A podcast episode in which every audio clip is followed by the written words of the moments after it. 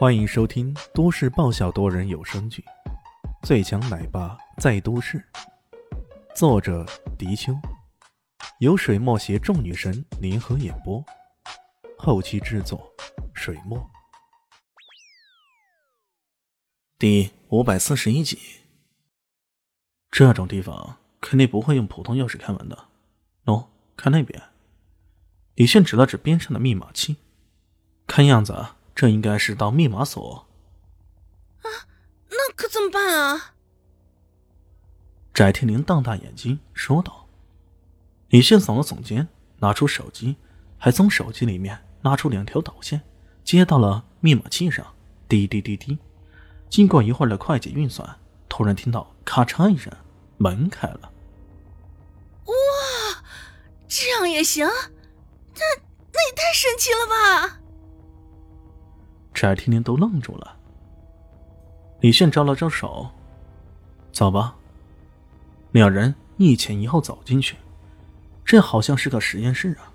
一走进去，琳琅满目的全是各种奇奇怪怪的仪器，此外还有不少盛装液体的容器。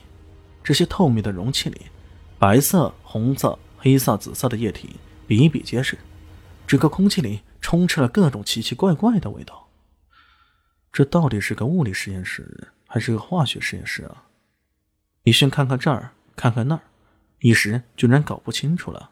突然间，前面一道门打开，一队人鱼贯而出，黑洞洞的枪口直接对准了他们。这一队人起码有十多个，个个都是一副生化兵的打扮，他们呈现扇状分布，枪口明显覆盖了他们的所在地。这一下该无所遁形了吧？李现举起手来，笑呵呵的说道：“哎呀，你们在开什么玩笑？自己人，自己人。”他这一开口，翟天林有种见鬼似的看着他。我靠，这位老师，难道连口技也学过呀？怎么能模仿刚刚那人说话，如此神似的呢？真是太出人意料了。然而，这一招在生化兵面前似乎有些蹩脚。一个身材高大、没有穿防护服的男子站了出来，鼓着掌说道：“哈哈哈哈厉害厉害！你是我见过的这三年之间侮辱这里最有水准的一个。难道你是政府的特警，又或者是特遣队的队员？” 开什么玩笑！我就是个偷情的。李迅眼看瞒不过对方，只不过见到这里别有洞天，就想进来看看而已。他说到“偷情”二字，直接强行搂住了翟天林。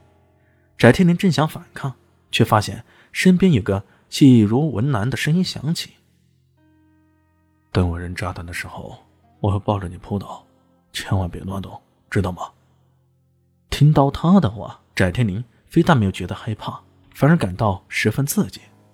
那男子说道：“来偷情的先生，你太低估我们的智商了吧？从你打开洞穴开始，从你打开洞穴之门开始，到你刚刚打开密码锁，我们的摄像头就一直在追踪你。一个人那么能干，只用于偷情，这也太小题大做了吧？”看来这洞中的摄像头从一开始就盯上他们了，难怪李炫进来才一会儿，这些人已经集结起来，准备对他们下手了。这么说，那我这会儿岂不是死定了？李炫举起手，还有些吊儿郎当的说道：“没错，是死定了。”那男子冷冷的说道：“那……”我临死前能不能问几个问题啊？稀里糊涂的死掉，阎罗王到时候问到，那我可不好回答啊。李炫继续装，不能。那男子冷笑，呃，那一个总可以吧？哪里来那么多废话？准备。那男子准备下达命令了。哎，等等等等等等等等。李炫还想拖延时间的样子，他大声喊道：“呃，我就想问你们，这里是一个实验室吗？”这里是。那男子嘴角边上露出残忍的笑容：“开火！”然而，就在他“开火”这词儿还在嘴边盘旋的时候，李炫突然奋力扔出一颗小电池。不好！那男子吓了一跳，迅速往侧边一扑，然后在地上翻滚了几下，轰！一股强烈的爆炸把整个实验室都给震动了，其中夹杂的零星的几下枪声。就在扔出小电池的同时，李炫已经抱住翟天临往地上一个翻滚，脱离了对方的火力覆盖。以及小电池的爆炸范围。要说之前他不肯用炸弹，那是害怕在洞穴之中这一炸可能会引起洞穴的坍塌。现在身处于这个实验室里，看到这里的建筑结构，估算了一下，应该能够承受小电池的爆炸威力了。如此，他才扔出一个炸弹的。炸弹不愧是武器大师刘猛的杰作，这一扔出去啊，强烈的爆炸直接将那些生化兵给炸翻了。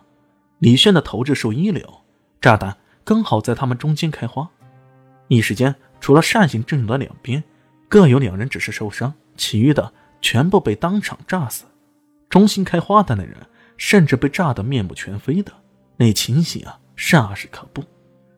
李炫抱着翟天临往地上一滚，翟天临只感觉异常的刺激，十分的刺激，兴奋的嗷嗷叫起来。